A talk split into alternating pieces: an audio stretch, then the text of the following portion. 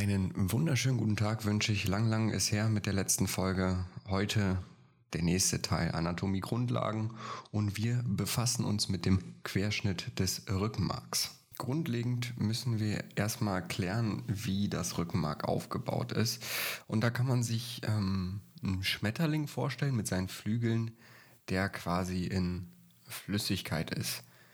Die Flügel des Schmetterlings sind dann dementsprechend die graue Substanz, auch die Substantia crisae genannt. Da liegen dann die Zellkörper drin.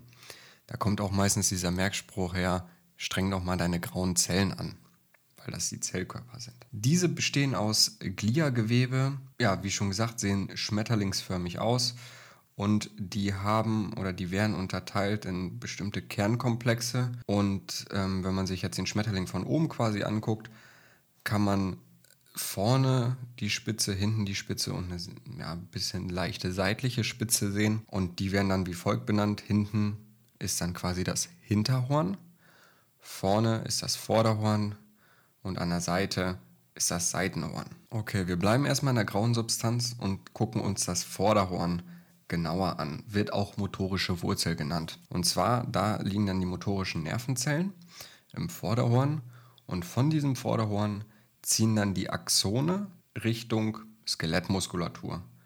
Wird dann auch als Motorneuron bezeichnet. Und wenn diese Muskeln dann am Axon ankommen, kann man einmal unterscheiden in extrafusal, das ist dann die motorische Endplatte, also quasi wo die Synapse auf dem Muskel drauf liegt, oder intrafusal, das ist dann quasi, wo die Nervenfasern an die Muskelspindel gehen. Wenn wir jetzt ein bisschen zurückrudern wieder, also wir sind jetzt wieder in der grauen Substanz im Rückenmark, da findet dann auch von quasi Vorderhorn aufs Axon die erste Umschaltung statt. Also sozusagen vom ersten Motorneuron aufs zweite Motorneuron. Und der Neurotransmitter hier für die Motorneurone ist Acetylcholin. Vielleicht ganz wichtig zu wissen. Kommen wir zum Hinterhorn, also quasi was beim Schmetterling eher hinten gelegen ist. Da haben wir keine motorischen Anteile mehr, sondern sensible Nervenzellen, also die für Berührung oder Temperatur zuständig sind. Und die leiten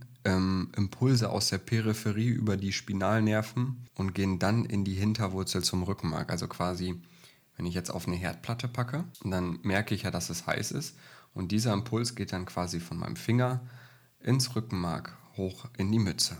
Wenn wir jetzt kurz davor sind, bevor diese sensible Bahn ins Rückenmark eintritt, haben wir noch ein Spinalganglion. Kann man sich vorstellen, wie so eine kleine Erbse, die einfach dazwischen sitzt. Und in diesem Spinalganglion sind die Zellkörper der sensiblen Fasern. In den meisten Fällen sind das diese pseudo-unipolaren Zellen, wo wir ganz am Anfang auch schon drüber geredet haben. Wenn man jetzt quasi von oben aus der Mütze rausguckt, dann fliegen wir sozusagen durchs Rückenmark und auf jedem Segment geht ja ein Spinalnerv raus. Und dieser Spinalnerv sind dann die gemischten Nerven eben, also das Vorderhorn, was wir besprochen hatten, wo die motorischen Anteile drin sind, und das Sensible, die gehen quasi aus dem Rückenmark raus und vereinigen sich dann zusammen zu einem Nerv. Und dann kommt die Plexusbildung. Die besprechen wir aber in einem nächsten Thema, weil das manchmal ein bisschen umfassender ist, weil da sehr, sehr viel Gemüse drin ist. Jetzt fehlt noch das Seitenhorn und das ist eher für das Überwachen und Steuern der inneren Organe also eher die Aufgabe des vegetativen Nervensystems. Hier liegen sowohl Efferenzen als auch Afferenzen. Die Efferenzen verlassen das Rückenmark über die Vorderwurzel. Kurz nach Austritt aus dem Wirbelkanal ziehen sie dann zu ihrem Grenzstrangganglien. Das kommt dann auch bei der Plexusbildung. Und da sind dann wichtig so die sympathischen Fasern oder die parasympathischen Fasern. So als nice to have, sympathisch ist so C8, also der achte Halswirbel bis L2 zum zweiten Lendenwirbel und die parasympathischen Fasern sind eher S1 bis S4, also eher der kaudale Anteil. Und die parasympathischen Fasern, die gibt es auch noch bei den Hirnnerven, also eigentlich ist das ja kraniosakral, ähm, bestimmt schon mal gehört den Begriff. Und ja, aber die Fasern sind hauptsächlich ähm, bei S1, S4, weil die Hirnnerven gar nicht wirklich aus dem Rückenmark ziehen. Und die Afferenzen, die ziehen dann über Seitenhorn hinein. Kommen wir zur weißen Substanz. ist die Substantia alba. Ähm, da kann man sich jetzt vorstellen, wenn der Schmetterling quasi in dieser Flüssigkeit liegt, die Flüssigkeit, die den Schmetterling dann umgibt, sind dann quasi die Axone, also nicht mehr die Körper, sondern quasi die Kabel, kann man sich vorstellen wie eine Autobahn. Und da gibt es dann aufsteigende Bahnen, also die vom Rückenmark zum Gehirn gehen, wo ich vorhin gesagt hatte, zum Beispiel, wenn man auf eine heiße Platte fasst, oder auch absteigende Bahnen, die dann vom Gehirn zum Rückenmark ziehen. Diese Bahnen haben eine Myelinumhüllung. Ähm, Myelinscheide habt ihr bestimmt schon mal gehört und hatten wir auch, glaube ich, in den Neuroanatomie-Grundlagen erklärt, die einfach für die Reizweiterleitung oder für die schnellere Reizweiterleitung zuständig sind dass quasi der Impuls von Ravierschen Schnüring zu Ravierschen Schnüring springen kann. Die meisten absteigenden Bahnen enden im Vorderhorn und die aufsteigenden Bahnen in der Regel im Hinterhorn oder im Spinalganglion. Wenn wir jetzt in der weißen Substanz bleiben, kann man einmal in Vorderstrangbahnen, Seitenstrangbahnen und Hinterstrangbahnen einteilen. Das ist fast wie Vorderhorn, Seitenhorn und Hinterhorn, nur dass es jetzt eben die Bahn betrifft. Und die Vorderstrangbahn die liegt vor der Vorderwurzel und die hat eine protopathische Sensibilität, also es ist eher so dieses grobe Druck- und Tastempfinden oder Temperatur mit Schmerzempfinden. In der Seitenstrangbahn, die liegt dann zwischen Vorder- und Hinterwurzel, die hat motorische und sensible Anteile. Es ist wichtig, dass ihr euch die Bahn merkt, weil gerade später, wenn die wichtigsten Bahnen wie extrapyramidales System oder Pyramidenbahnen kommt, dass man das veranschaulichen kann für sich selber, wo die denn im Rückenmark langziehen. Und die Hinterstrangbahn ist hinter der Hinterwurzel und die ist rein sensibel. Und jetzt kommen wir auch schon zu diesen zwei Bahnen, die ich gerade gesagt habe, einmal die Hinterstrangbahn und die Pyramidenbahn. Wir fangen aber mit der Hinterstrangbahn an. Manchmal ist es vielleicht ganz schlau, ein Buch oder sich ein Bild bei Google anzugucken, um das ja im, im Kopf zu behalten. Ich finde das manchmal deutlich leichter, wenn man dann die einzelnen Stellen nachher im Kopf abgehen kann oder sich das vor den Augen führen kann zur Veranschaulichung. Und zwar die Hinterstrangbahn, die enthält zwei Bahnen, einmal den Fasciculus cuneatus und den Fasciculus gracilis. Die kann man sich ganz gut merken, dass der Fasciculus cuneatus ist eher so für die oberen Teil der Extremität und der Fasciculus Gracilis ist eher so für den unteren Teil der Extremität. Ich habe mir das damals immer so gemerkt, was heißt damals, vor ein paar Monaten, dass man ähm, sich einfach denkt, dass der Muskel, also es gibt den Musculus gracilis, der gehört zu den Adduktoren und ähm, deswegen kann er auch nur vom Fasciculus gracilis ja, quasi gesteuert werden, sage ich mal. Da kann man sich das vielleicht so ein bisschen als Eselsbrücke merken.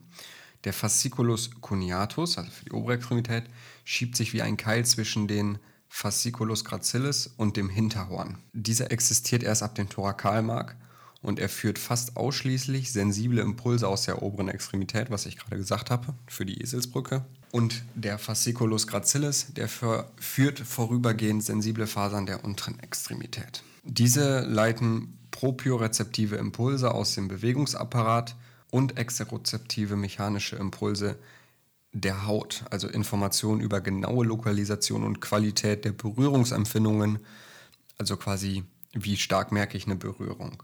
Informationen aus Muskelsehnen und Gelenkrezeptoren über die Lage und Stellung der Extremitäten und des Rumpfes. Also das ist die Propriorezeption. Diese Fasern, die zum Gehirn ziehen, werden nicht im Hinterhorn umgeschaltet und kreuzen im Rückenmark auch nicht auf die andere Seite. Sie verlaufen vom Spinalganglion kommend am Hinterhorn des Rückenmarks vorbei, also bleiben quasi in der weißen Substanz und dann in den gleichseitigen Hinterstrang, also hinter der Hinterwurzel, Hinterstrang, nach oben zur Medulla oblongata des Hirnstamms erstmal so hinnehmen und da ist dann quasi der Nucleus cuneatus bzw. der Gracilis. Also nehmen wir mal an, wir kommen jetzt aus dem Fuß oder aus dem Bein, ziehen dann quasi über den Oberschenkel hinten in den Rücken rein, gehen dann in der weißen Substanz quasi nach hinten und ziehen dann oben in die Mütze oder kurz bevor das Gehirn quasi anfängt, das heißt verlängerte Mark. Und da wird dann selektiert, ah okay,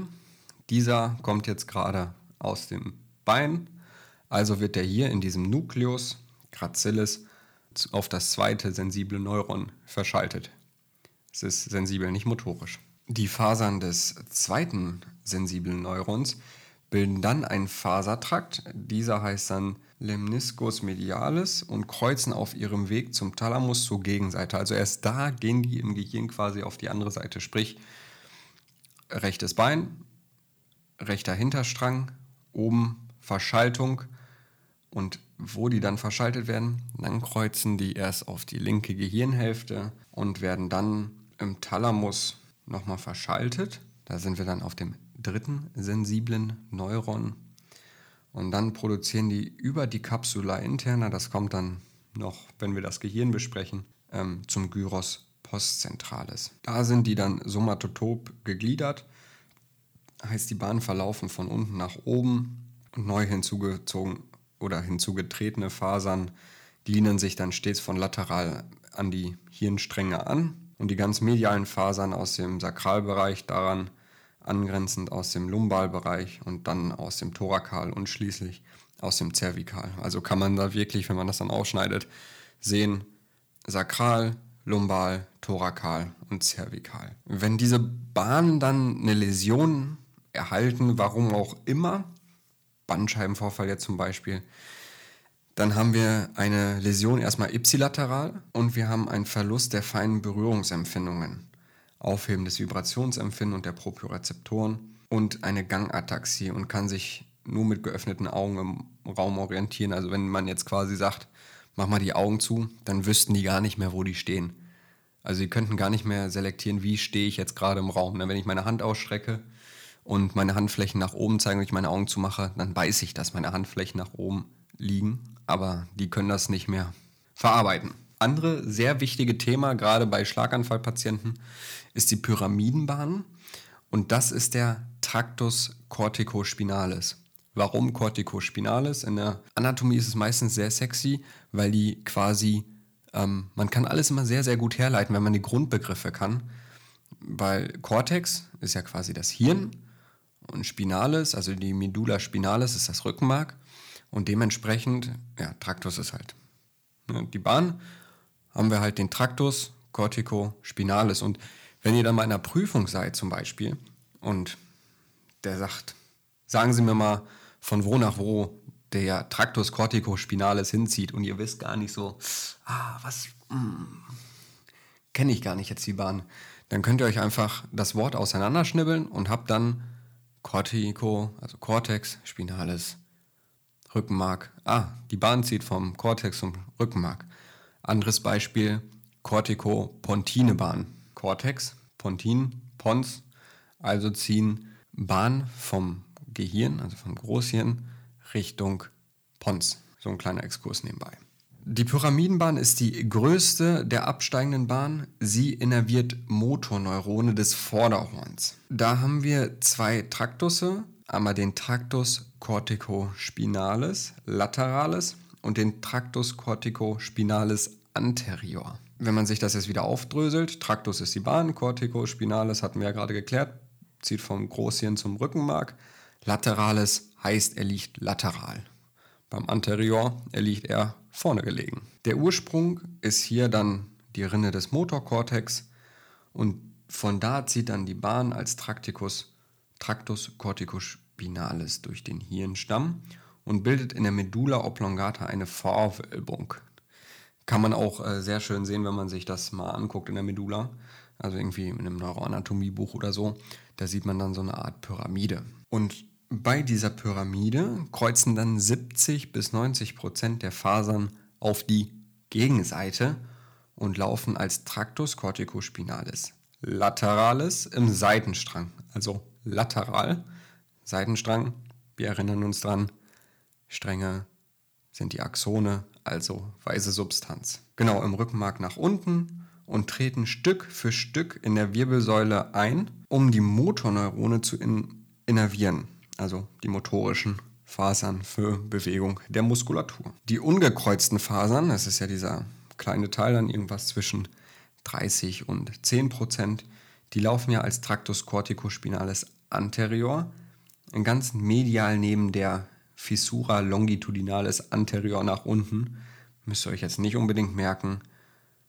Ähm, wichtig ist hier, dass ihr da merkt, dass diese dann auf Höhe des Segments, wo sie raustreten wollen, also jetzt sagen wir mal, um den Arm zu innervieren, C8, gehen sie dann auf die kontralaterale Seite über. Also die bleiben nicht auf der Seite, wo sie gerade runterziehen, weil sie ja noch nicht gekreuzt haben, sondern C8 geht dann quasi, der läuft jetzt sagen wir mal im linken Seitenstrang und zieht dann rüber in den rechten Seitenstrang ins Vorderhorn und tritt dann ganz normal mit den anderen Fasern aus. Die allgemeine Funktion, ähm, die Fasern der Pyramidenbahn projizieren meist über ein Interneuron auf die Alpha-Motorneurone, vor allem der distalen Extremitäten. Ist jetzt vielleicht nicht ganz so wichtig zu lernen. Wichtig ist, dass ihr so die Idee habt, was die ähm, macht. Und zwar, also die Pyramidenbahn, und zwar die sorgt für die Feinmotorik. Mm, eine Kontrollfunktion über synaptische Prozesse im Rückenmark und diese können dann selektiv einzelne propiospinale Verschaltungen unterdrücken, also zum Beispiel so diese primitiven Fremdreflexe. Primitive Fremdreflexe, da ist gemeint mit, ähm, ich weiß nicht, ob wir vielleicht einige schon mal gehört haben, diese ähm, Babinski-Zeichen, also gerade Leute, die einen Schlaganfall haben, wo die Pyramidenbahn dann betroffen ist, da kann man diese frühkindlichen Reflexe dann wieder auslösen, die man dann halt mit dem Alter, ja, quasi normalerweise nicht hat, aber wenn man dann quasi diese Läsion hat, dann kann man die wieder mit bestimmten Tests auslösen. Total interessant. Dann kommen wir als letzte Bahn zur extrapyramidalen Bahn. Das ist immer ein ganz, ganz großes Thema und ich habe mich auch am Anfang sehr, sehr schwer damit getan. Aber wir machen das erstmal sehr, sehr leicht. Und zwar die Extrapyramidalbahnen sind alle motorischen Projektionsbahnen, die ins Rückenmark ziehen und nicht mit der Pyramide verlaufen. Also die laufen einfach nur außerhalb der Pyramide. Die haben mit der im anatomischen Sinne gar nicht so viel zu tun. Und die kommt auch nicht vom Kortex, also vom Großhirn, sondern der Ursprung von denen sind Hirnstammkerne. Da gehört dann einmal der Nucleus ruber, der Nucleus vestibularis und die Formatio reticularis dazu. Und jetzt kann man sich natürlich wieder denken, wenn man aufgepasst hat, wie diese ganzen heißen. Also den Rubor heißt dann quasi Tractus rubospinalis, also vom Nucleus rubor zum Rückenmark. Beim Nucleus vestibularis, das ist auch wieder ganz einfach, Tractus vestibulospinalis, also vom Nucleus vestibularis zum Rückenmark. Und bei der Formatio reticularis heißt er dann auch Tractus reticulospinalis. Und somit habt ihr direkt schon diese drei Bahnen. Und wenn ihr die dann mal hört oder ne, sagen Sie mir doch mal was zum Tractus rubospinalis, weiß ich, ah, okay, Rubo, Nucleus ruber zum Rückenmark. Und wenn ihr dann nachher, oder wenn wir nachher beim Rückenmark, äh, beim Rückenmark, sei schon, beim Gehirn sind und ihr so die grundlegenden Sachen des Nucleus ruber wisst, dann könnt ihr direkt herleiten, was die Bahn macht. Diese Bahnen verteilen sich dann im Vorder- und im Seitenstrang, also in einer weißen Substanz, auf mehrere Positionen. Die grundlegende Funktion ist eher, die ähm, distale Extremitätenmuskulatur wird eher wenig innerviert. Da scheinen sich aber auch viele Geister, die haben natürlich ein paar Anteile mit, aber grundsätzlich haben die nicht viel mit der Feinmotorik so zu tun, sondern eher so Rumpf und die proximalen Extremitäten Muskulatur zu bewegen. Also große, nicht fein abgestimmte Bewegungen werden quasi gemacht von der oder auch, dass wir überhaupt aufrecht sitzen können, ne, dass wir einen Grundtonus in der Muskulatur haben. Das sind so die Funktionen von der Extrapyramidalbahn. Gut, das war's. Und äh, ich hoffe, euch dir hat die Folge gefallen und wir hören uns beim nächsten Mal wieder mit Miguel dann.